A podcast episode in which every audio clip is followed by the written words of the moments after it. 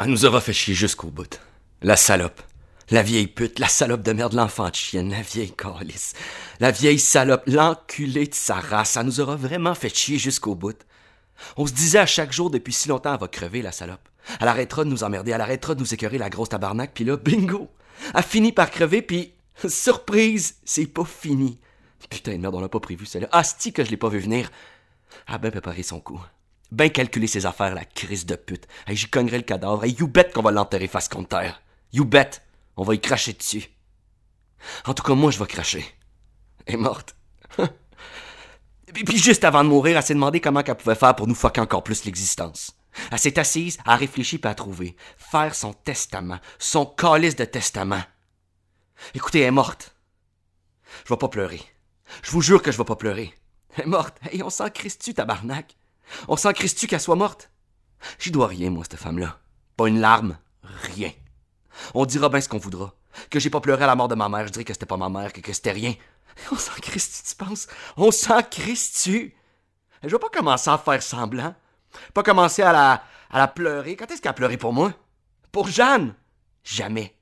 Jamais. C'est pas un cœur qu'elle avait dans le cœur, c'est une brique. On pleure pas pour une brique. On pleure pas. Pas un cœur, une brique, putain, une brique. Je veux plus en entendre parler, là. Je veux plus rien savoir. Entracte.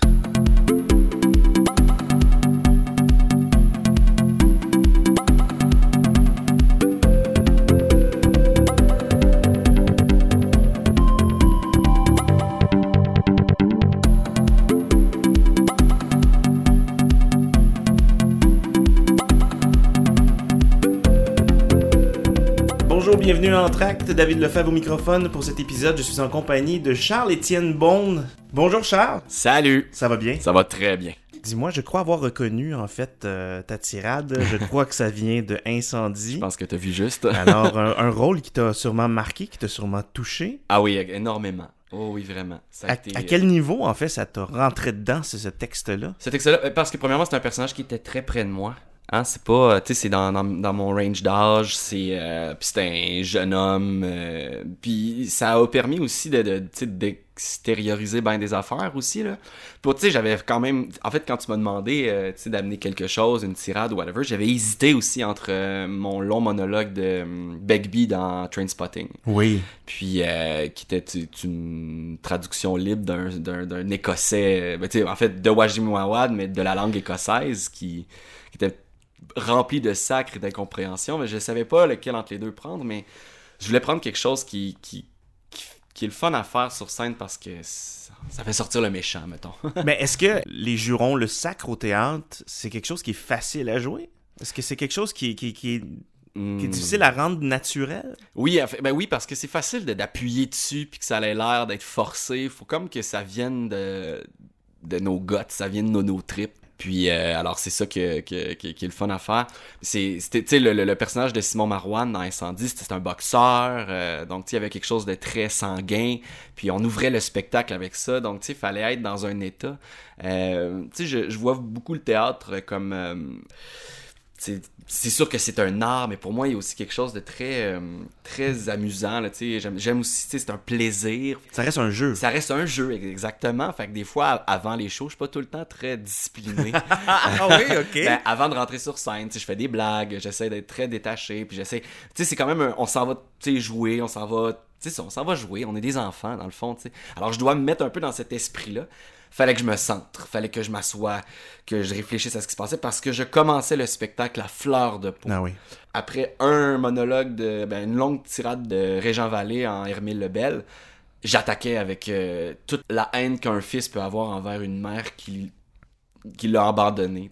On va avoir la chance de reparler un petit peu de- de- d'incendie. Ouais. Mais je vais faire un crochet, en fait. Euh, T'as hésité entre deux tirades qui ont rapport directement ou indirectement avec Wajdi Mouawad. Oui, hein, c'est bizarre, j'ai comme tu me le fais allumer. Quel rôle a Wajdi dans ta, dans, dans- dans ta vie professionnelle?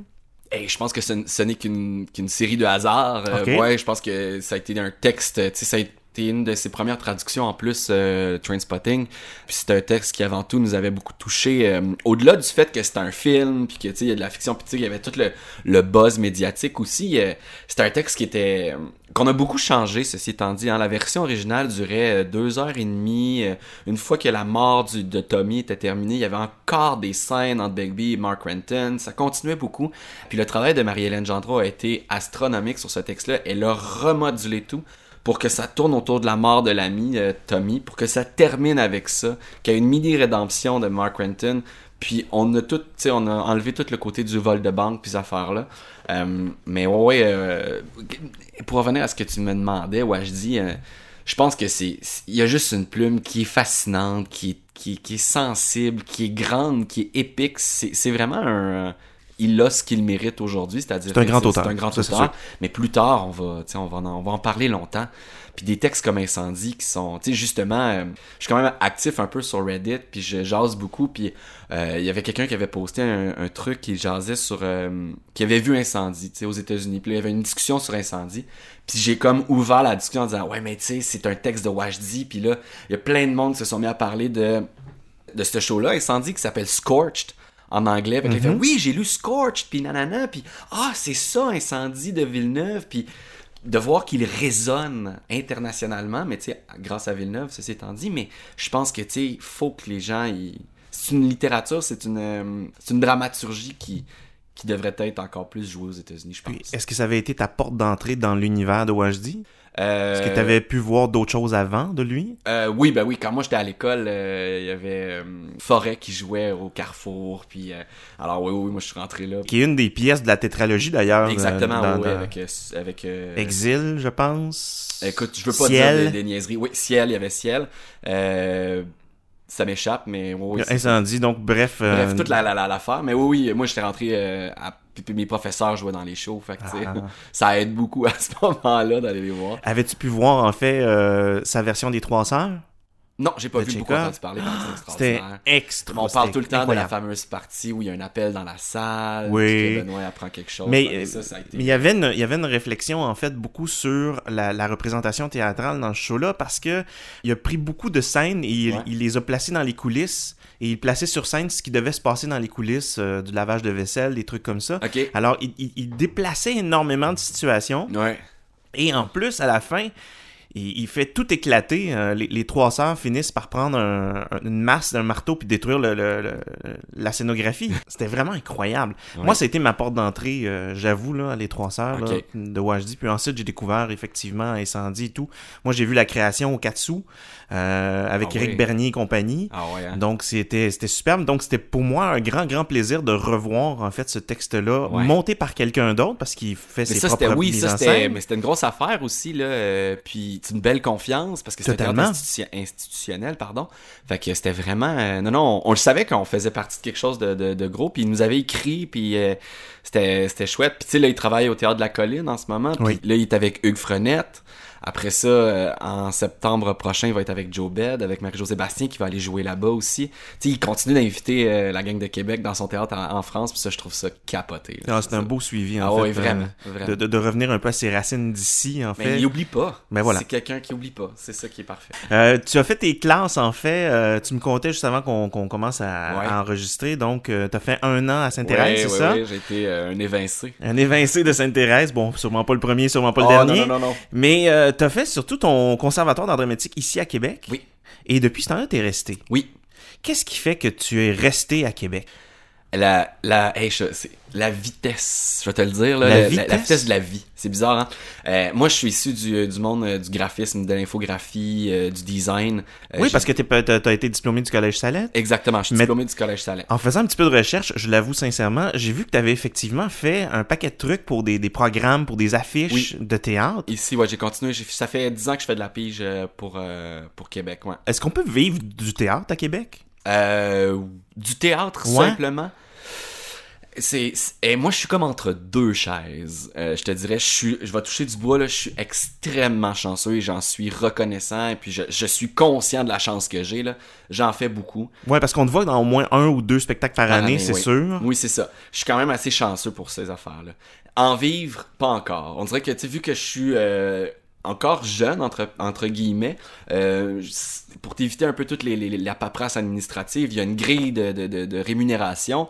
C'est sûr, je reste encore en bas de la grille. Là. Je suis pas encore payé comme Jack Robitaille ou Lorraine Côté. Mais, tu sais, je suis quand même bien bien rémunéré, tu vois. Euh, mais on pourra en parler plus tard là, des, des, des, salaires, parce que là, ma copine va faire le rideau vert en septembre, puis euh, c'est une autre game complètement. Ah oui, ok. Ah oui, absolument. Euh, en vivre simplement de théâtre, non. Vivre de mon art, oui. OK. Euh, Mais ton art est multiple, est multiple. c'est ça? Je veux dire, je fais des voix, beaucoup de voix off, de publicité, corporative, euh, euh, de narration. Ça, j'en fais énormément avec le Studio Expression. Des projets aussi en parallèle avec, avec Niveau Parking. On a comme plein, on a des tentacules un peu partout. On essaye de, de, de, de, de, multiplier nos, nos, nos activités. Euh, Pour s'assurer de travailler, j'imagine? ben, Au minimum? oui, puis de faire travailler du monde, puis que ça roule, tu sais. On a aussi, euh, on en reparlera tantôt, mais on a un projet avec TNP de podcast, mais tu sais, c'est de la fiction, tu sais. Fait que là, on, on se lance dans quelque chose de, de, de nouveau pour Ben, nous. c'est ça. Radio-Canada a fait ce genre de situation-là avec Oui. euh, Gildor Roy et compagnie. Oui, là. Caval. Caval, c'est Oui. ça. Et est-ce que ça va un peu se ressembler à ça? ça? va être, quelque chose c'est- qui... c'est, c'est dans les mêmes affaires. Mais moi, tu sais, on, ça fait pratiquement un an et demi qu'on en parle, puis pendant qu'on en parlait, Caval est sorti. Et puis, euh, ça fait longtemps que, que j'ai proposé ça à niveau parking. On veut, on veut, on veut, on a tout ici hein, pour le faire. On a des auteurs, on a des, des acteurs, on a deux bons studios, Studio Expression, Studio SFX, qui sont prêts à, à se lancer dans l'aventure. Donc là, c'est ça, c'est à nous de... Il manque quoi? Il manque la plateforme? ben là, la plateforme. Non, il manque rien, il manque juste. Faut le faire. Il manque les tout? sous, on veut le faire, puis euh, c'est, tu sais, c'est de la fiction. On veut raconter une histoire, un, un cinq épisodes. Moi, j'en consommais beaucoup de la fiction en podcast. euh, j'ai écouté Sandra, Homecoming, euh, des super bonnes histoires, tu avec des acteurs comme Ethan Hawke, euh, Kristen Wiig, euh, euh, David Schwimmer, euh, Oscar Isaac sont dans ces, dans ces séries-là, tu sais, Tu parles de, tu parles de Homecoming, justement, qui Oui. s'est, qui s'est même euh, Qui retrouvé à la télé, c'est Ah ça? ouais, à Prime, euh, oui, oui, euh, sur Prime qu'il y a eu. Avec Julia Roberts? mais qui est à la base Homecoming un podcast. Voilà. Donc c'est ça. Donc il y, a- il y a toute cette avenue là aussi, mais tu sais le, le radio-roman c'est c'est la genèse du de de de, de, de- Clairement. Écoute, on peut, on peut retomber avec Orson Welles avec son, son invasion extraterrestre. Exactement ça. Et puis euh, on, on parlait récemment. euh, dans la demande de sub où on est en train un peu de brainstormer, ça a commencé aussi avec un homme et son péché à la radio. Exactement. Alors on est là, là. Tu sais, les bruits, puis tu sais, ce qui est le fun avec Studio Expression, c'est qu'ils ont un Foley Room. Ce qu'ils appellent euh, le Foley Room, là, c'est il y a de la roche, il y a de la terre, il y a. Fait qu'on peut faire le bruitage. là-dedans, là. C'est des pros pour faire le son. Fait que là, on, on se lance dans une aventure, puis eux autres, on veut faire de ce studio-là et de Québec des experts Ah, pour comprends. en faire ici, en produire. Je t'ai demandé pourquoi Québec? Oui, Pourquoi rester à Québec à ce moment-là? Ben, c'est ça, comme je disais, la vitesse, parce que moi, c'est ça. Étant issu du design, étant issu de tout ça, j'ai travaillé en agence de pub, en agence de, de design, j'ai fait du packaging, j'ai fait plein d'affaires comme ça à Montréal. Puis, tu sais, j'ai- je l'ai vécu, les ligues d'impro à Montréal, le, métro, la ville, tu sais, toute cette affaire-là. Tu sais, j'ai habité Rachel Partenay, Mont-Royal à l'époque, euh, tu sais, avant de rentrer au conservatoire. Puis, c'est ça. ça. Ça allait bien financièrement, ça allait bien, mais c'est rapide. Puis, je suis comme tombé. J'avais fait mes auditions en sortant du cégep. J'ai été pris à Lionel Gros, j'ai été renvoyé dehors. Après ça, j'ai fait mon, mon, mon AEC, puis mon, mon, diplôme euh, euh, au Collège Salette. J'ai fait du design, j'ai j'ai aimé ça au bout. Puis à un moment donné, tu fais, je pourrais faire ça toute ma vie, mais il va toujours me manquer quelque chose. Puis moi, ma tante a étudié au Conservatoire de Québec en 95, 96, à Nickbone. Puis j'avais jamais fait mes auditions à Québec. De toutes les fois que j'avais fait les auditions euh, pour les écoles avant de rentrer à Lionel Gros, j'avais jamais fait à Québec. J'ai décidé à un moment donné de faire OK, c'est la dernière fois que je l'ai fait. Je l'ai fait partout. Je l'ai fait une dernière fois. Puis ça a fonctionné à Québec. La première fois que je les ai faites à Québec, ça a fonctionné. Puis je suis tombé en amour avec ça, avec la ville, avec... euh, c'est- c'est une ville, mais elle est moins étourdissante que Montréal, je trouve. Bon, maintenant j'ai grandi, peut-être que c'est différent, mais à l'époque, euh, c'était ça. Puis bon, tu sais, j'ai rencontré ma conjointe, on a un enfant, on a acheté, donc là, on, tu sais, on s'installe Ah ouais. ici. Puis je pense pas que si j'allais à Montréal, je travaillerais plus, Puis de- depuis ton arrivée à Québec, as-tu senti une certaine évolution dans l'offre théâtrale à Québec? Euh, Oui. Connaissais-tu déjà, en fait, ce non, qui se passait ça. ici? Non, c'est ça, je suis arrivé, quand je suis arrivé en 2008 pour mes études, c'était, à, à part ce que j'avais vu d'Annick quand elle, elle avait fait son conservatoire et quelques shows au Périscope, c'était pas un, un écosystème que j'avais fréquenté, là. Fait que j'ai, découvert en 2008 le théâtre, il a évolué depuis 2008, il est, il, tu sais, il avance, il, tu sais, il, il grandit, puis euh, il manque encore certaines choses à mon humble avis. Ah ouais? Comme quoi Oui. donc? Ah, ça, c'est un long combat que j'ai, David, un long combat. Euh, que, que plusieurs vont faire, il en parle encore. Ben, je pense qu'on va en discuter peut-être un petit peu plus tard parce que Mm. je veux vraiment te jaser de quelque chose. oui, vas-y. Mais, euh, mais avant, euh, juste terminer en fait cette, cette magnifique petite conversation-là. Ah non, non, non, ça fait, c'est parfait, c'est exactement pour ça, pour ça qu'on est là. Yes. Mais euh, donc, tu as, eu l'impression que ça évoluait. Il reste néanmoins qu'il y a, à mon avis, peut-être une offre peut-être un peu plus jeune à Québec au niveau du théâtre. On, on va rejoindre justement certaines, euh, certaines, une certaine clientèle qu'on allait moins chercher Ouais. auparavant. Mais il y a un défi. Ben c'est ça, mais il y a eu beaucoup de familles en fait aussi qui se sont installées. On sent aussi un engouement de plus en plus présent pour le théâtre jeunesse, par exemple. Ouais, tout à fait. Euh, juste cette année avec euh, le mois multi, pour la première fois, on avait un volet jeunesse. Ouais. Donc on sent que on veut essayer de, de rejoindre de plus en plus les bon Familles. évidemment les familles, mais les gens qui sont peut-être entre euh, euh, 25 et 40 ans, qu'on Ouais. oublie moins. Plus de 40 ans, ben il y a eu des abonnés, il y a eu un, un roulement qui s'est passé avec le Trident et compagnie. Mais il faut que ça se passe. Parce Mais- que... Oui, exactement. Et j'ai l'impression, en fait, en voyant les, les programmations de la bordée qui, qui- qui a changé un tout petit peu, euh, moins classique peut-être euh, Molière et compagnie, qui, qui, qui est pas mauvais en son sens. Je pense qu'il faut faire découvrir probablement ces textes-là. Il faut les faire découvrir ces textes-là. Euh, reste que le périscope, premier acte, ont pris une- vraiment une belle place dans l'univers du théâtre à Québec. Oui, tout à fait. Je pense que tu as pu faire en fait la plupart de ces scènes-là. Qu'est-ce que ça t'apportait de jouer au périscope versus l'abordé versus premier acte versus trident? Euh, ben, premier acte, c'est sûr, c'est là qu'on fait nos dents, c'est là qu'on apprend, c'est là qu'on frappe nos premiers murs, euh, petites affaires-là. Mais ça reste une belle école. Pour le, le premier acte, ça reste une super belle école. Une super belle Pas école. juste une école en fait, parce que c'est vraiment un théâtre en soi. Là. C'est pas une école de, de, de finissant. Oui, mais en même temps, tu sais, euh, j'ai j'ai plus ma place à premier acte. Si je dépose un projet, euh, si, ils vont faire de la place à certaines personnes de mon, pas de mon âge, tu sais, je suis pas Ok. si vieux que ça, mais il y aura pas quatre projets de gens de ma, de ma gang, mettons, je te dirais. Ok. Il y a quand même, euh, tu sais, il y a un choix qui se fait là-dedans, pareil, là, tu sais, ils vont prendre, euh, ils vont faire beaucoup de place aux projets audacieux, puis effectivement, c'est les compagnies plus jeunes, plus qui ont, qui ont moins à perdre. Pas, pas, pas à perdre, je veux dire, j'ai rien à perdre dans le sens où, euh, mais tu sais, des fois, c'est, c'est, euh, c'est plus risqué, euh, Tout à fait. et financièrement aussi, là, je veux dire, euh, le temps avance, euh, tu sais, c'est ça, j'ai, un enfant, euh, tu sais, tu fais, je voudrais pas faire ça, j'aimerais ne pas devoir choisir. Euh, j'aimerais pouvoir tous les faire, mais à un moment donné, tu fais. C'est quand même du 120 heures en deux mois que je dois donner gratuitement ou presque pour un projet. Donc, il faut qu'ils viennent soit me chercher en quelque part. Fait que, C'est sûr que les besoins changent à ce oui, moment-là. c'est ça, exactement. Mais ça a été comme nécessaire de faire ces affaires-là. Tu sais, euh, quand on a fait Trainspotting, quand on a fait euh, Coronado. euh, Oui, parce que rappelons que Train Spotting a passé à premier acte en premier. Premier acte abordé, après ça Prospero. Fait qu'on l'a fait, on l'a fait longtemps. Ouais, on ça a été les premiers. Mais tu sais, la première fois qu'on a présenté Trainspotting à premier acte, ils nous ont dit non. Ont dit, on veut rien savoir, euh, retravailler votre projet, nanana. On a un peu modelé les affaires, on a changé un peu nos idées, puis on est revenu l'année d'après, puis ça a passé, tu sais. Euh, As-tu senti que le présenté à premier acte était un petit peu plus in your face qu'à l'abordé? Oh, tout à fait. Oh, ouais, on a retrouvé ça avec Prospero. Ok. Ah ouais, quand on a changé. oui, Vous étiez où à Prospero? Dans la grande salle? La La, grande salle salle. On intime? était dans la grande salle, mais on avait changé l'angle de la scène pour avoir la, la plus large. euh, D'accord. Une plus grande largeur. Puis oui, on était, on était in your face, puis ça prenait ça. Mais on avait le décor d'abordé dans une salle plus petite. Donc, tu sais, c'était. Là, c'était vraiment.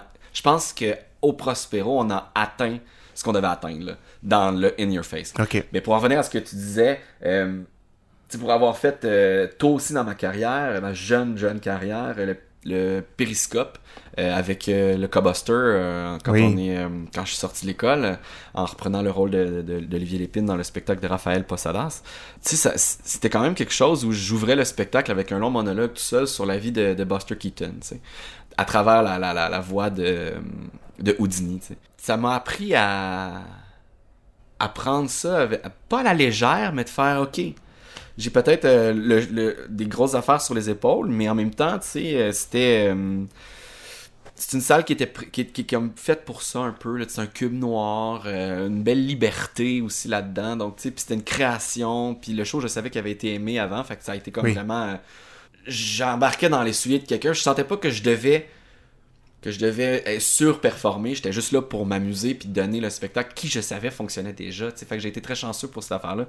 Euh, mais tu sais, pour avoir fait euh, Act of God ou euh, avoir fait la mise en scène de Grace, je trouve que c'est un beau un beau plateau. Puis le problème avec le périscope, c'est que écoute, c'est un autre problème aussi, c'est qu'il n'y a pas assez de monde, je trouve, qui va au périscope il y a un gros. Des fois, les shows sont pleins, mais en même temps, des fois, il y a comme un problème. On dirait que le monde, ils veulent pas prendre de chance avec le périscope. Puis il y a comme un problème de, de personnes. On aimerait ça que, tu là, on vient de finir Astronaut avec Niveau Parking en ce moment, qui était, selon moi, un, bon, c'est sûr, je prêche pour ma paroisse, qui est un show important, un show qui était bon, euh, qui était. Et puis, tu sais, ça a été difficile de tirer les gens. Puis tu fais. Et les critiques étaient bonnes aussi. Les critiques étaient très bonnes, tu sais. c'est comme, qu'est-ce que ça prend à un moment donné, tu sais? On est comme. Euh, fait que c'est ça, ce que moi j'ai appris du périscope, c'est que la vie est dure. mais de l'autre côté, je parle. Sur scène, c'est super, mais en tant que producteur, le périscope, c'est rough. C'est dur. Puis, tu connaissant très bien. Euh, euh, connaissant très bien euh, Marie-Hélène, elle le sait aussi, tu sais, elle est pas, pas étrangère à ce, à ce phénomène-là. Là. Tandis que l'aborder, c'est, j'ai eu une chance inouïe, un appel à un moment donné, un matin de Jacques Leblanc qui fait Hey, on monte Arlequin, valet de 2 mètres, veux-tu faire Arlequin? Euh, tu tombes en bas de ta chaise, tu fais, ben voyons. Euh, pourquoi, tu sais, puis, tu sais, j'avais appris plus, tard qu'il avait appelé l'école, le conservatoire, tu ça me prend quelqu'un qui, qui est bien dans son corps, qui est physique, nanana, qui tu me proposes? Ben, Charles-Étienne, euh, tu sais, ah, il était à bonne place, puis c'est comme arrivé un bon moment dans ma vie aussi, tu sais, c'est j'étais bien où est-ce que j'étais, je sentais que j'avais une bonne place. Fait que j'ai pas senti que je volais rien à personne, j'ai pas senti que. Tu sais, ça a été juste le fun. Puis on a monté le spectacle avec un de mes bons chums de classe, Simon Lepage, un bon chum d'impro, Jean-Michel Giroir. Tu je sentais pas que sais, des fois, tu as un premier rôle au théâtre, OK, il faut que je joue du coude, faut que je me débatte, faut que... Mais là, non, là, là, c'était, c'était familial, c'était que des amis. Tu sais, Pat Saucier, qui était comme le mentor, qui fait comme, vas-y. Manu Bédard, là, qui est, qui est extraordinaire, là, euh, qui prend le, métier avec euh, un relax et un détachement super cool. Fait que ça a été vraiment une belle école. Fait que, moi, pour moi, l'aborder, ça va toujours être un, espèce de, de grosse pantoufle. On vient de finir Rotterdam, puis été bien là, dans Rotterdam. Là, ça a été euh, un rôle très près de moi. Fait que ça a tout le temps été très confortable. C'est, c'est peut-être pas bon. Peut-être qu'il y en a qui disent qu'il faudrait peut-être se déstabiliser plus dans l'art. Mais en même temps, moi, je trouve que des fois, c'est le fun d'être être, euh, en, possession de ses moyens. Puis je trouve qu'à l'aborder, c'est ça que ça me donne. Le Trident, c'est euh, c'est un grand plateau. c'est un immense plateau. Moi, j'ai rencontré ce plateau-là pour la première fois avec Chante avec moi, je pense. Donc, tu sais, déjà, ça m'a permis de l'apprivoiser, dans une chorale, un show choral. Fait que déjà, c'est arrivé comme tranquillement. sais, après ça, il y a eu. Euh... C'est-tu effrayant? Comme, euh, comme, mais de, de façon chorale, non. Mais le plateau, oui, est effrayant. Là. Il, ben, il, il est effrayant quand tu prends le temps d'y penser, mais une fois que tu mets le pied dedans, tu t'oublies tout. Là, c'est, je dirais pas que c'est l'état de grâce, mais tu joues, t'es avec l'autre, puis c'est t'es là à deux, tu sais. Euh, quand je commençais euh, Incendie, par exemple, où tu sais, je sentais que dès les premiers sacres, dès la première rage, tout s'enlignait sur moi. Fait que là, je fais OK, je l'ai, là, tu sais. C'est arrivé des fois, bien sûr, que tu fais Oh, je l'échappe un peu. Mais, tu sais, c'était ça, là. Puis, euh, venir au monde aussi, tu sais, c'était. On sentait qu'on avait une, belle affaire poétique entre les mains, puis la machine autour de toi est belle aussi, tu sais. Macbeth aussi, on sent que tout est fort alentour, fait qu'on fait partie d'une Marie-Josée Bastien a ce talent-là de faire des gangs homogènes. Olivier Artaud aussi fait ça beaucoup. Là. Je dis pas que les autres le font pas, mais on sent qu'on fait partie d'un tout, d'une, d'une grande machine bien huilée. Bon, c'est des heures de répétition, c'est, des grosses entrées en salle, mais à chaque fois, on, sent qu'on fait partie d'un tout qui est euh, cohérent. Puis est-ce que tu abordes à ce moment-là tout? Parce que là tu as parlé beaucoup de personnages, de grands personnages, de beaux personnages. Est-ce que tu les abordes tous de la même manière? Comme comment tu les, les, les étudies? Comment les euh, travailles-tu? C'est tous pas mal de façon différente. Euh, moi, je deviens une éponge, tu sais. Je laisse les choses rentrer, je laisse les choses arriver. Puis là, je deviens, tout d'un coup, tu sais, tu captes tout ce qui a rapport à ça involontairement. Mm-hmm. Tu fais pas, oh, je vais chercher ces affaires-là. C'est juste que tu deviens hyper sensible à des choses très précises. Puis ces choses-là viennent, tu sais. Si je prends par exemple, euh, quand on a fait les marches du pouvoir, tu sais, euh, David Bellamy, c'est un, un spin doctor. C'est un peu de voir comment ça marche. Ça a été s'imprégner de la, de la politique américaine. Ben, je vais faire une, une parenthèse parce que c'est quand même un, un personnage qui a été marquant. Oui. Pour toi, en tout cas, j'imagine bien. Oui. C'est un, un grand rôle, un premier rôle. Oui. Est-ce que c'est euh, jusqu'ici ton rôle le plus, le plus marquant, justement, de ta carrière?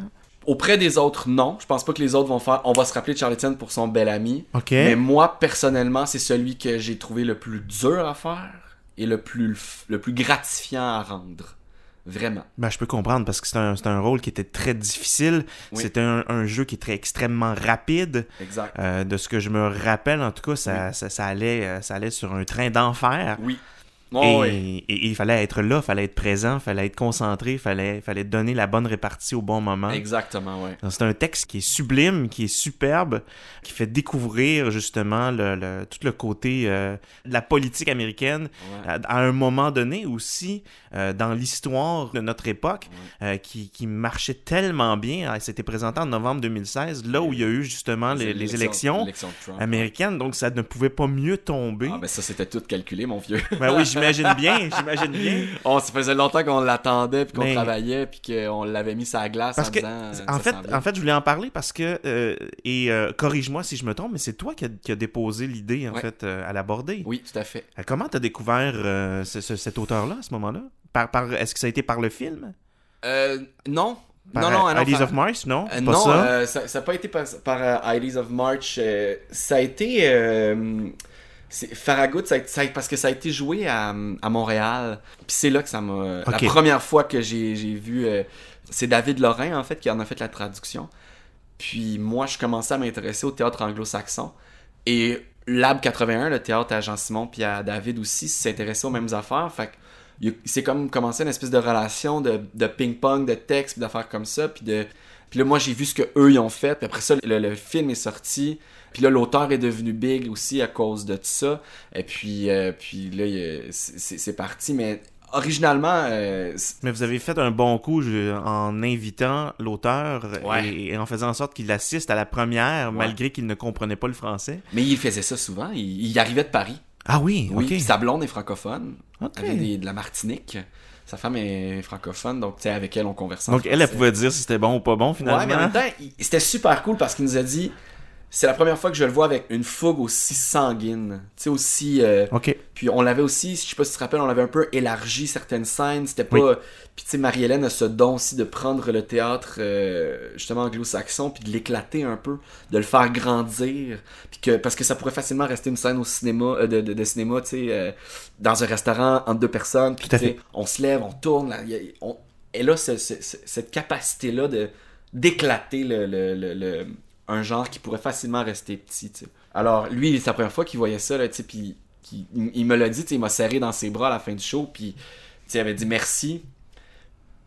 Justement, il dit, c'est c'est ça, c'est on sent, on sentait que c'était épique, Hmm. que ça devenait épique, ce que ce qu'il sentait pas de lui, qu'est-ce que, tu sais, il sent probablement qu'il sentait quand il avait écrit quelque chose de qui bouillait, Ouais. mais c'est la première fois que c'était manifesté physiquement sur scène. Fait que c'était vraiment cool. Puis il a été là, tu sais, il était tellement fin. Très charmant en tout cas. Ah Oui, il était on- super cool. Il nous a, il a commencé, puis le- nous, on, a- on jouait avec le rideau rouge fermé, puis Ouais. il nous avait dit, I'm a sucker for, uh, for curtains, puis il aimait ça, il était super content, fait c'était super cool. Ah, ça c'est cool. Ouais. Dis-moi, en plus de jouer, tantôt tu parlais de, de, de, de vivre de ton, de, de ton art, en tout cas de tes armes euh, Ouais. multiples. Oui. Tu parlais d'infographie, tu parlais d'un Ouais. paquet de trucs, tu parlais de, on parle de jeux depuis tout à l'heure, mais tu as fait aussi de la mise en scène? Oui. Est-ce que c'est une avenue qui te semble euh, attrayante pour le futur? Absolument. Vraiment, vraiment, vraiment, vraiment. Puis quand j'ai fait Grace, c'est peut-être une erreur avec le, le recul, mais tout le monde va, en tout cas, on en reparlera peut-être, mais j'avais volontairement voulu faire ça drabe. OK. Tu sais, je voulais que ça soit entre quatre murs d'un condo en Floride. Je voulais que ce soit. Je voulais essayer la forme américaine, pure et dure, à son maximum ici. Et on m'en a voulu beaucoup. Il y a beaucoup de monde qui. Tu sais, j'ai des. Moi, j'ai. Un de mes bons chums, c'est Alexandre Cadieux, qui est critique. Puis. euh, Mais on, on- on t'en a voulu ou on n'a pas compris? ah, ah, je pense qu'on a pas compris. J'ai pas été clair. Mais tu sais, c'est comme mes Ok. premières. euh, mais, mais c'est comme la première fois. Puis c'était plus aussi, je voulais entendre ce texte-là en québécois. Euh, je voulais le donner à des gars comme Manu puis euh, Nico. Euh, je voulais que ces gars-là jouent ça. Eux, ils ont créé un théâtre pour jouer ensemble. Ça faisait 5-6 ans qu'ils n'avaient pas joué ensemble. Je leur ai dit, j'ai un texte pour que vous jouez ensemble. Puis c'est vraiment, ça va être du jeu d'acteur entre vous. Il n'y aura pas tant de mise en scène que ça. Puis c'est arrivé à un moment où je pense que le public est... Le public a été rendez-vous, on a fait des bonnes salles. Mais je pense que mes pères j'ai froissé, pas froissé, j'ai comme peut-être refroidi mes pères par rapport à ce que moi je voulais faire théâtralement. Parce que depuis ce temps-là, j'ai proposé beaucoup de choses, puis tu sais, à part euh, Marie-Josée puis Michel Nadeau, il n'y a pas beaucoup de personnes qui que ça intéresse. Et ma, c'est sûr, ma complice de toujours, Marie-Hélène Gendreau, euh, qui pour les deux, on, on sait plus quoi faire, parce qu'il n'y a pas de niche pour le théâtre qu'on veut faire à Québec. Et pourtant, du cep en fait son pain et son beurre, là, mais ça, c'est un autre combat. Alors, euh, je pense que j'ai refroidi du monde, parce que maintenant, je propose à faire, fait, oui, mais au-delà du texte, qu'est-ce que tu vas faire? sais je fais... Mais le texte est si bon en ce moment que je pense que j'ai pas besoin tant que ça d'aller mettre une projection ou faire éclater le, le lieu. On pourrait jouer ça dans un dortoir américain. Mais tu sais, c'est, Oui, oui, je veux en faire. Je veux en faire. Puis Marie-Josée Bastien m'ouvre la porte en ce moment. Beaucoup. Puis ça, je vais, je, je suis très reconnaissant. As-tu l'impression qu'il y a de la place pour du théâtre in situ?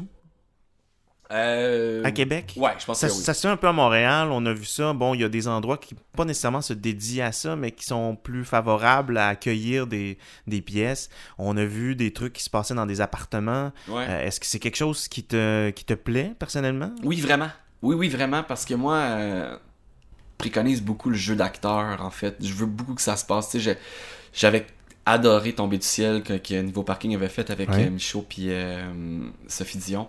Ça se passe dans une cuisine, ça se passe entre deux, puis j'étais sur le bout de mon siège, puis bon, c'est sûr, Neil Labutte, euh, il est, il est fantastique, là. Moi, c'est, oui, oui, tout à fait. Puis, euh, tu vois, récemment, je suis tombé sur un texte, ben récemment, ça fait longtemps qu'il est sur ma table de chevet, puis là, ils vont le refaire en revival. tu nous autres, on l'a même pas fait encore une fois en Amérique du Nord, euh, en français, mais ils sont déjà en train d'en refaire un remake euh, aux États-Unis. C'est Take Me Out, qui traite de l'homosexualité dans le sport professionnel. Mhm. Puis j'étais là, hey, on fait ça dans les vestiaires des capitales. Et là, tu sais, l'organisation, combien de personnes. En tout cas, ça peut être vraiment l'enfer, mais tu sais, j'étais, je veux faire ça. Mais ça peut être vraiment intéressant Ça parce que ça rajoute un, un niveau de réalisme euh, exceptionnel. Les scènes se passent dans les casiers, tu sais, puis dans les douches. Fait que, tu sais, oui, on le fait là, tu sais, mais là, c'est. c'est- Le problème aussi qu'on a en ce moment, là, puis excuse-moi, là, je, je, je, je surfe sur ce que tu me dis, mais. Mais non, vas-y. Puis, euh, c'est que, tu sais, on n'a pas beaucoup d'acteurs noirs à Québec. Ou des Mexicains. Ou, tu sais, tandis qu'aux États-Unis, tu sais, une équipe de baseball, il y a des Mexicains. Là. Tout il y à a des. Mexicains, il y a des mulâtres, il y, a, tu sais, il y en a un limite, là, tu sais.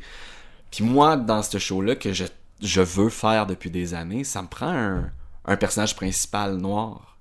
Ça me prend un, un duo de Mexicains. Fait qu'on force beaucoup sur la diversité, mais il faut que la diversité existe aussi en quelque part. Ben là, on c'est a ça, on c'est a ça notre ce- problème, ce- en fait. Ben, ce problème-là. Mais euh, le 9 là, avril, nous, on va lancer la saison du Trident. Puis on a une coproduction avec euh, Niveau Parking cette année. Donc, Que une... je t'annonce en primaire. Oui, en primaire. Ça sera plus en primaire quand on va pouvoir Non, entendre ce podcast-là, mais c'est en primaire pour moi présentement, Ben parce qu'on enregistre début avril. C'est ça, ben, c'est Eldorado de Laurent Godet. Oui. Donc, on fait une adaptation théâtrale d'Eldorado avec Niveau Parking. Mais tu sais, ça prend des acteurs euh, noirs. Tout à fait. Joe Bed a fait des auditions, Marie-Josée Bastien, puis il y a des comédiens de Montréal noirs qui vont venir jouer à Québec, mais Non, ça, pas le choix. ça coûte des perdièmes, ça, ça coûte, c'est, plus cher, fait que, fait que ça fait une moins grosse gang. Est-ce que vous allez faire une, euh, une coproduction à ce moment-là? Là, on est en coprod avec le Trident, donc c'est sûr que le Trident nous aide, mais tu sais, Mais avec, un- avec une, une compagnie de, de Montréal? ou une euh, de non, Montréal? je penserais pas. Ben, on celui-là? essayer, mais peut-être. Ok. Je penserais pas, je penserais pas, puis tu sais, encore là, c'est peut-être que je Parce que c'est- quelque chose qu'on voit de plus en plus aussi, hein, des coprods Montréal, faut, Québec, parce qu'il pour être capable de. Ben voilà, au, au niveau d'argent, mais au niveau de la- du déplacement, au niveau Oui. de pouvoir aussi jouer plus que 20 soirs. Tout à fait, tout à fait, oui, oui, c'est ça. Oui, on, puis on est à la recherche de ça, nous autres aussi, là. On veut, on veut jouer plus longtemps, on veut faire ça longtemps, tu sais. Euh, Alors oui, oui, tout à fait, on le voit de plus en plus souvent. Mais non, ça va être avec juste avec Niveau Parking puis euh, le Trident, puis c'est un projet là, qui va être fantastique parce que ça tombe exactement dans des... on en parle beaucoup, là, la crise des, mi- des, des- des migrants, puis Oui. là, ça, ça va pas se calmer dans six mois, là. Non. Ça va être un show euh, assez fantastique. Fait que oui, ça nous prend des comédiens, euh, mais tu sais, ça- ça coûte cher. Tu sais, moi, si je veux faire Take Me Out, mon show sur le baseball, là, de ma poche, faut que je dise aux gens de Montréal, euh, va falloir trouver une place où habiter, puis je sais pas. Là. En tout cas, Ah, je comprends. il faut faire des demandes dessus, puis tout ça, mais ça reste quand même complexe. On parlait de mise en scène justement et peut-être de trucs qui manquent à Québec. Ouais. Le, le futur sur la scène, est-ce que c'est quelque chose qui, euh, qui, qui, qui t'interpelle? Est-ce que c'est quelque chose qui... Parce que moi, j'ai l'impression que c'est extrêmement difficile Ouais, en fait de mettre en scène, c'est de Ben. faire croire à ça. Il y a eu à un moment donné une pièce qui a, il y a longtemps circulé qui s'appelait Trick or Treat, Ouais. euh, qui est une pièce qui se passe dans le futur. Ouais. Euh, donc, euh, personne peut vraiment s'improviser Ridley Scott là, sur, scène, là, puis créer un Blade Runner sur non, scène. non, mais c'est ça, non, non. Reste néanmoins que c'est c'est un sujet, le futur est un sujet extrêmement intéressant à aborder parce Oui. qu'il n'existe pas. Tout comme histoire fantaisiste ou fantastique, Oui. euh, reste néanmoins, euh, on se pose la question pourquoi ça, que ça n'existe pas plus que ça au théâtre? Mais il y, a bien- y a bien des genres qui sont, tu sais, on avait déjà essayé à un moment donné de penser à un slasher movie sur scène, tu sais, un, euh, tu sais, Halloween, tu sais, comment qu'on pouvait faire un... Mais tu sais que ça, ça allait exister. Euh, ouais, c'est Christine Beaulieu qui Oui, oui. jouait là-dedans. Mais oui, mais c'est Mais- un texte de, de, de, de Les Tourneaux. Oui, exactement, Ben oui, de François vu. Letourneau. Mais oui, je, fait. je- je l'ai vu, je l'ai vu à la chapelle. Oui. Ah oui, c'était... euh, pas Stampede, mais... euh, en tout cas, c'est sur Texas Chainsaw Massacre. Oui. Oui, je l'ai vu. Mais c'était... C'était pas un slasher, c'était le tournage de... Oui, voilà. Puis on, mané, on a peur du personnage, du, du- de l'acteur parce que peut-être qu'il est fou pour vrai. Mais oui, c'est super bon ce show-là, là, tout à fait. là, ça s'appelle euh, Texas. Oui, oui, je sais. Mais il y a cette, cette volonté-là de faire un véritable show dans, où, où il n'y a pas de méta, là, où est-ce qu'il n'y a pas de deuxième niveau, où est-ce Ouais, ben, on, réfléchit à la forme. Il y, a eu un, il y a eu un Evil Dead musical qui, euh, où, où le sang frisait partout. D'ailleurs, on Ouais. donnait des, des imperméables aux trois premières rangées. Ouais, c'était être- hallucinant. Là. Excuse-moi, ça devait être extraordinaire. Mais à Londres, ils ont fait le l'exorcisme.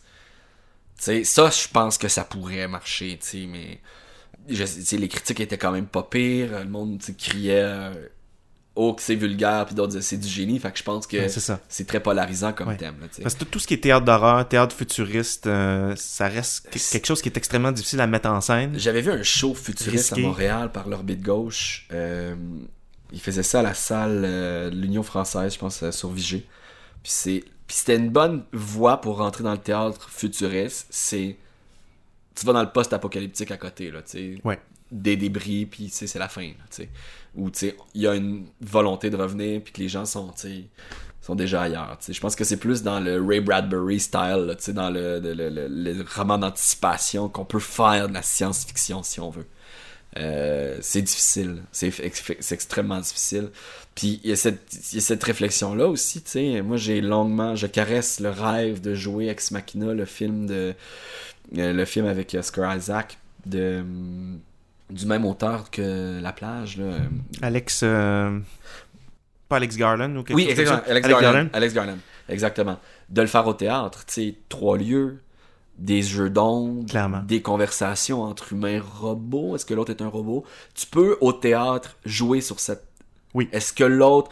Le public le sait, là, que le comédien n'est pas un robot, mais tu sais, juste mettre dans la tête du public, ça pourrait être un robot. Mais ça serait extrêmement intéressant. Oui, J'avoue que j'ai jamais pensé euh, Mais tout à l'adaptation théâtrale, mais Mais toute la question de, du, euh, de Turing, tu sais, le, Oui, le test de Turing, sur lequel repose Ex Machina, est très intéressant scéniquement.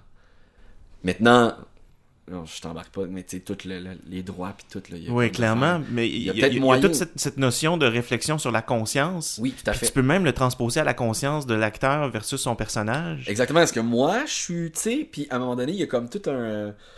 Mais dans le film, il y a vraiment cette question-là, à un moment donné, sur... Est-ce que je Est-ce que moi, je pourrais être... Est-ce que c'est un miroir? Oui. Tu sais, cette idée-là est quand même assez intéressante, puis je pense que c'est possible sur scène. La richesse aussi de ce film-là, c'est que c'est ça, il y a trois... Il y a un lieu, tu sais, un, Voilà. ou deux lieux, là, tu sais, fait que j'ai pas besoin, tu sais. Fait que c'est sûr que, tu sais, moi, j'en suis à une première version écrite, là, tu sais, puis j'en suis à regarder les scènes, puis tout ça, puis tu sais, je suis là-dedans, mais tu sais, c'est ça. À un moment donné, tu fais, OK, là, ça va faire une cinquantaine, soixantaine d'heures que je passe là-dessus. Si je pourrais jamais avoir les droits, je vais arrêter ça là. Tu sais, c'est comme une affaire très difficile. Mais c'est- cette science-fiction-là, je pense que c'est possible, mais il faut tout le temps que ça se passe entre les humains. Puis que le problème soit jamais trop, trop extérieur. Il y avait, après la fin de... hum, Je sais pas si t'avais vu à la licorne avec... euh, avec Sophie Cadieux, Maxime Godet, Tout mise à en scène de Maxime Denamé. Oui. Euh, après la fin, Ça se passait dans un bunker. dans en un fait, bunker, euh, c'est ça. ouais. Fait qu'il y a cette idée-là aussi qui est peut-être un peu science-fiction, mais là, tu sais, Tout à fait. sans dévoiler le, le- le punch du show, tu sais, on n'est pas là pantoute, mais tu sais, il tout le long du spectacle, on est dans cet univers-là. C'est l'apocalypse à l'extérieur du bunker. On essaie de survivre à l'intérieur. Donc, je pense que ça prend un lieu, un huis clos. Et à partir de ce moment-là, la science-fiction peut exister dans la tête du, euh, du, du public. Tu fais, Tout à fait. on est sur la Lune. Si je sors pas de saut, je meurs. Bon, maintenant ça se passe ici. Mais faut que le problème soit entre les deux. Tu sais, je sais pas si t'as vu le film Moon avec. Oui. euh, C'est avec Sam Rockwell, hein? Oui, C'est exactement. ça, ouais. Ouais, c'est. Puis ça pourrait exister, là, ce solo-là, dans un lieu, dans un huis clos. C'est sans que le monde fasse. J'y crois plus. Fait que moi, je pense que la ben, ça revient tout le temps au même. Faut Ouais. que ça se passe entre eux autres, peu importe le contexte. Moi, je trouve que c'est une de ses grandes performances. Une introspection absolument Ah extraordinaire. oui. Je l'ai vu au théâtre, Sam euh, Rockwell, Oui. dans un Martin McDonough, ouais, avec euh, Christopher Walken. Tu sais, Chris- le, le- le rideau s'ouvre, Christopher Walken se lève, il a rien dit, un standing ovation. Ben voilà. Tu fais calvaire, ok. On n'est pas rendu J'ai là. des, j'ai des croûtes à manger. Tu as travaillé avec euh, Nocturna, avec Elix, Ouais. dont il y a eu une, une représentation, quelques représentations à l'aborder en soirée. Ouais. C'était un théâtre très particulier, très technologique. Ouais. Qu'est-ce que tu en retires de ça? Parce que les, échos étaient bonnes. Les échos. J'ai eu la chance de le faire, Ok. de- d'être de, de ceux et celles qui ont participé à l'expérience interactive. Cool. Qu'est-ce que tu en retires de ça? Et que. En fait, c'est qu'il y a une grosse. Une grosse demande pour que le multimédia et la technologie rencontrent le théâtre. Il y a une. Pas une demande, mais tu sais, il y a une volonté, en fait. Beaucoup de monde veulent ça. Alors. euh, Quand les- tu dis beaucoup de monde veulent ça, est-ce que Ben, c'est les, du monde les- du les bailleurs milieu? de fonds, là, du- ceux qui donnent- ok. je pense ceux qui veulent donner des sous, là, les, les, les, les, les- les- tu le sens, en fait, tu sais, il y a beaucoup de programmes, tu sais, création numérique, des affaires comme ça. Puis, euh, c'est très facile, à certains degrés, là, euh, d'avoir des sous pour ce genre de production-là. Là où c'est compliqué, c'est que c'est, c'est deux, le théâtre et le monde du- de l'événementiel multimédia, pour qu'ils arrivent à se rencontrer, doivent travailler ensemble dès le départ et créer ensemble tout du long. Ça peut pas être, puis je pense que c'est là qu'il y a eu un petit problème avec Noctura, c'est que on a travaillé chacun de notre bord, on m'a parlé de techno qui pourrait se greffer sans jamais que je puisse l'essayer. Puis à une semaine ou deux du spectacle, j'ai eu la techno, certaines choses marchaient pas, Ah oui, certaines choses n'étaient pas maîtrisées. Euh, donc ça fait en sorte qu'on arrive à un moment où est-ce que tu sais, il y a ben des euh, ben, ben des, des flous. Ok? Puis moi, mettons, tu sais, mon mandat, c'est créer une histoire avec une gang. Choisis ta gang, choisis ton histoire. On a telle, telle techno, on va essayer de la mettre dedans, tu sais. Alors que moi, je pense qu'il faut développer ensemble quelque chose pour travailler. Je sais pas si tu comprends. Je fais Oui, ben, oh, puis, euh, à la radio, ouais, oh, un peu, pas, euh, pas greffer la techno à l'histoire, mais greffer quasiment l'histoire à la techno. Exactement. En fait, c'est parce que moi, mon défi, c'était que je veux pas que la techno soit euh, un... de la scéno. Ok. Et c'est devenu un peu ça. Puis, sauf pour le subpack, mais le subpack vibrait.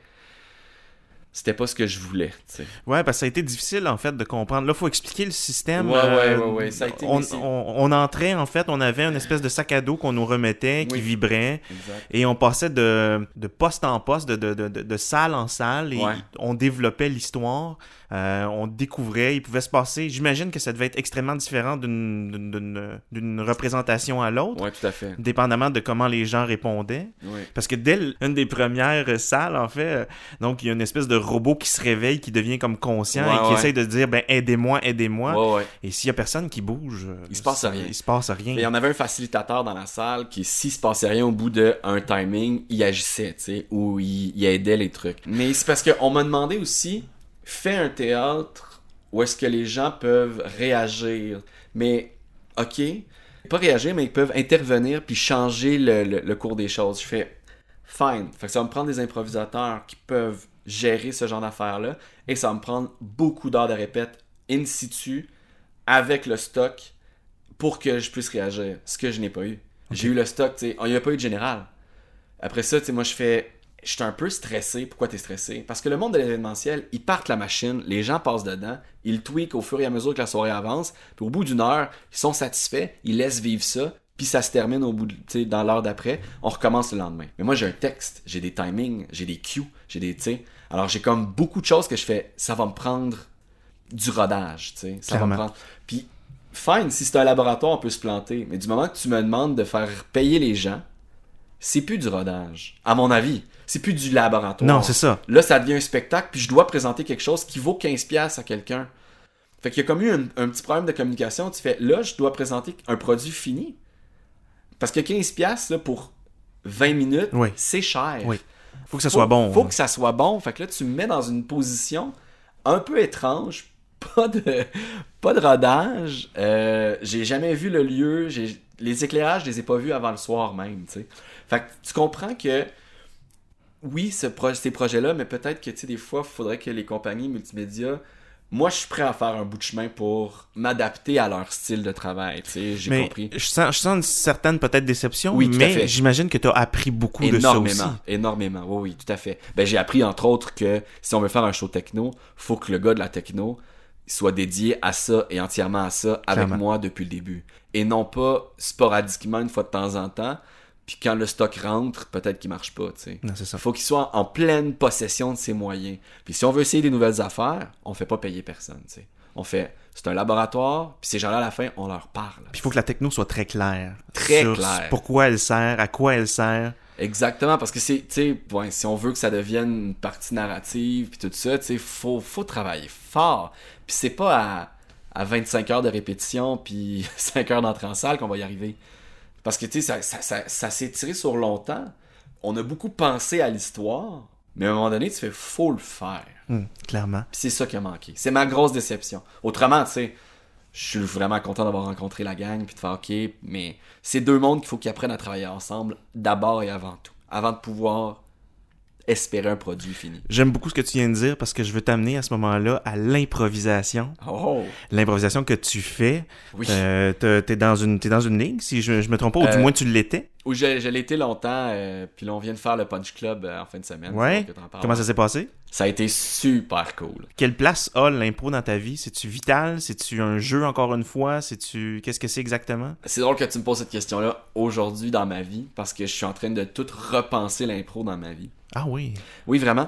Ça a été longtemps euh, ma, ma.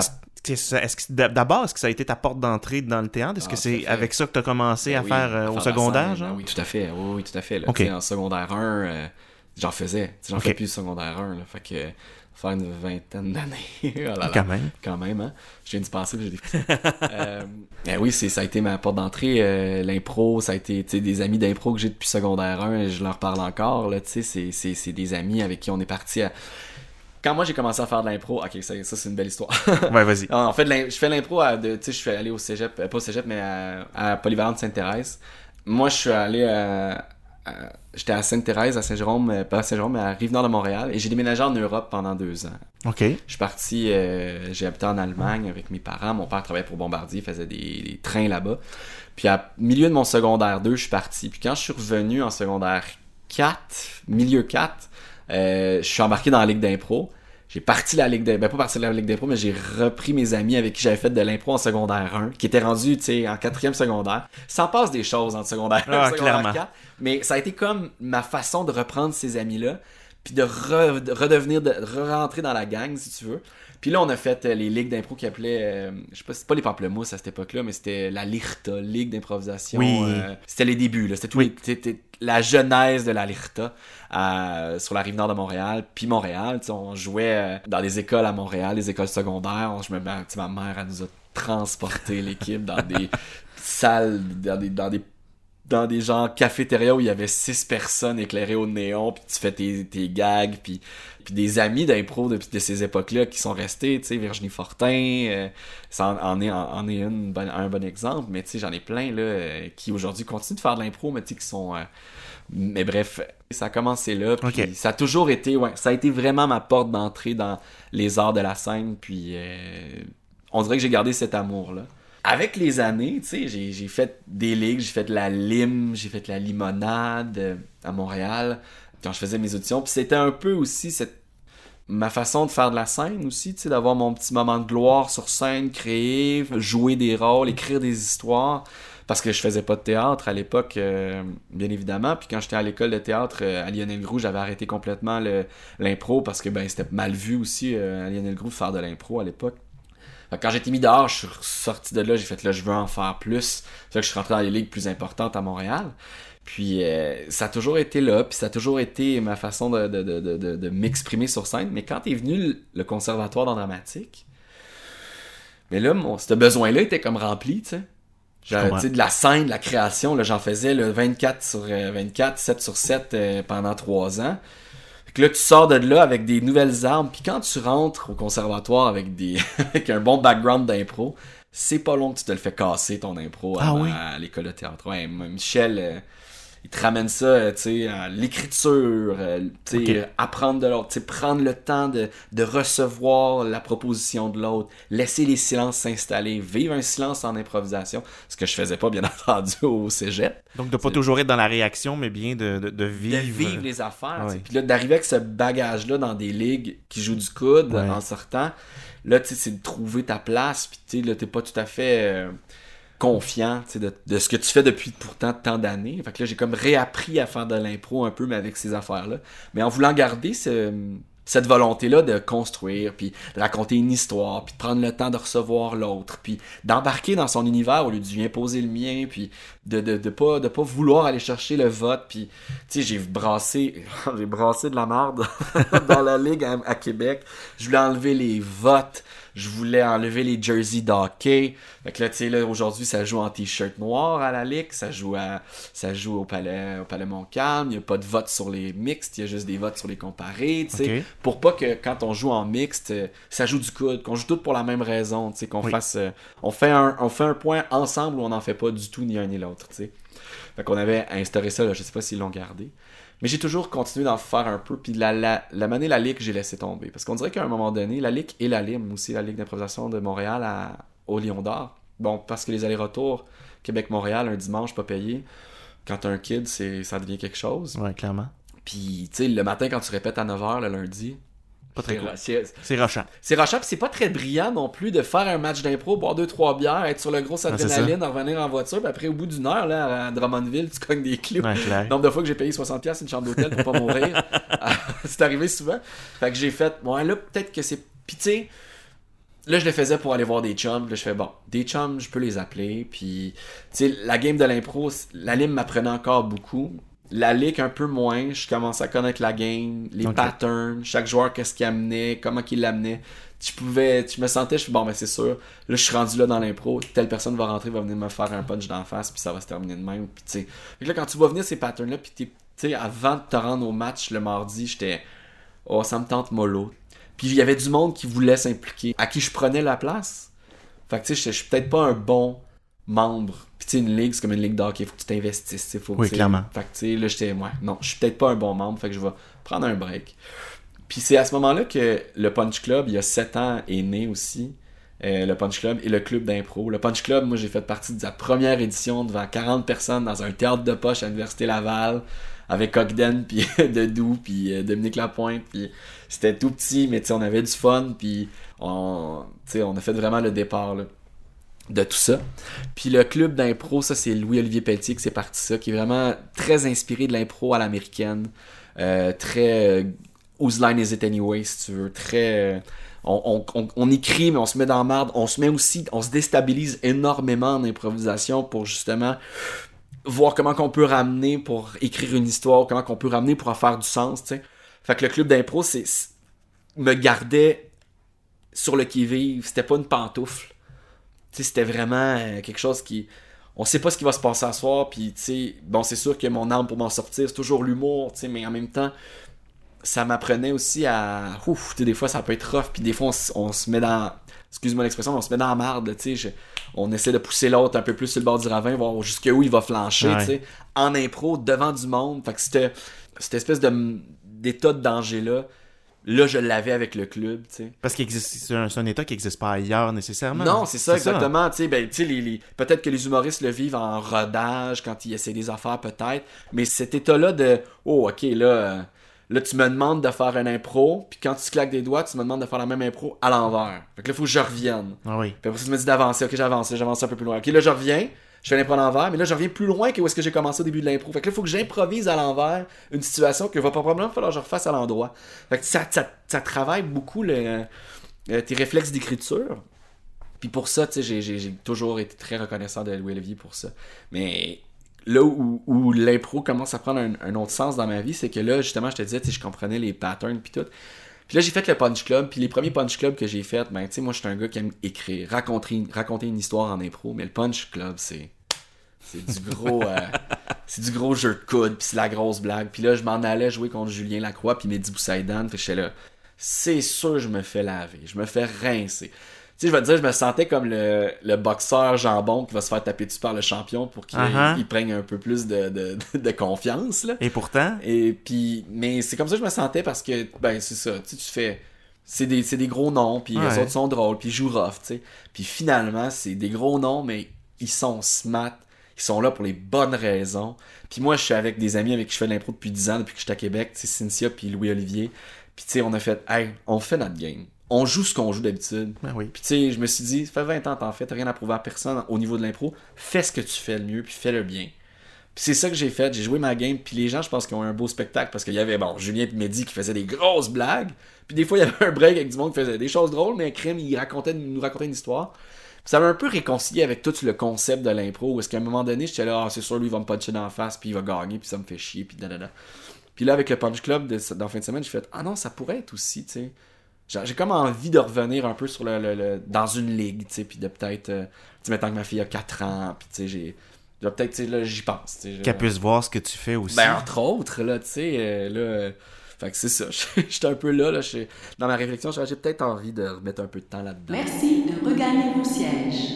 Hey, Charles-Étienne. Oui. Ce fut extrêmement plaisant. Ah, ben Merci. oui, vraiment, c'était vraiment cool. Merci d'avoir accepté l'invitation et on te, on, te voit sur scène euh, l'automne prochain, l'hiver prochain, Euh, ben oui, on me voit, ça, ben, ça va sortir anyways, là, que, sur oui. une scène ou une autre, Euh, en oui, tout cas deux- à Québec, Deux fois l'année prochaine. avec grand, grand plaisir. Hey, merci.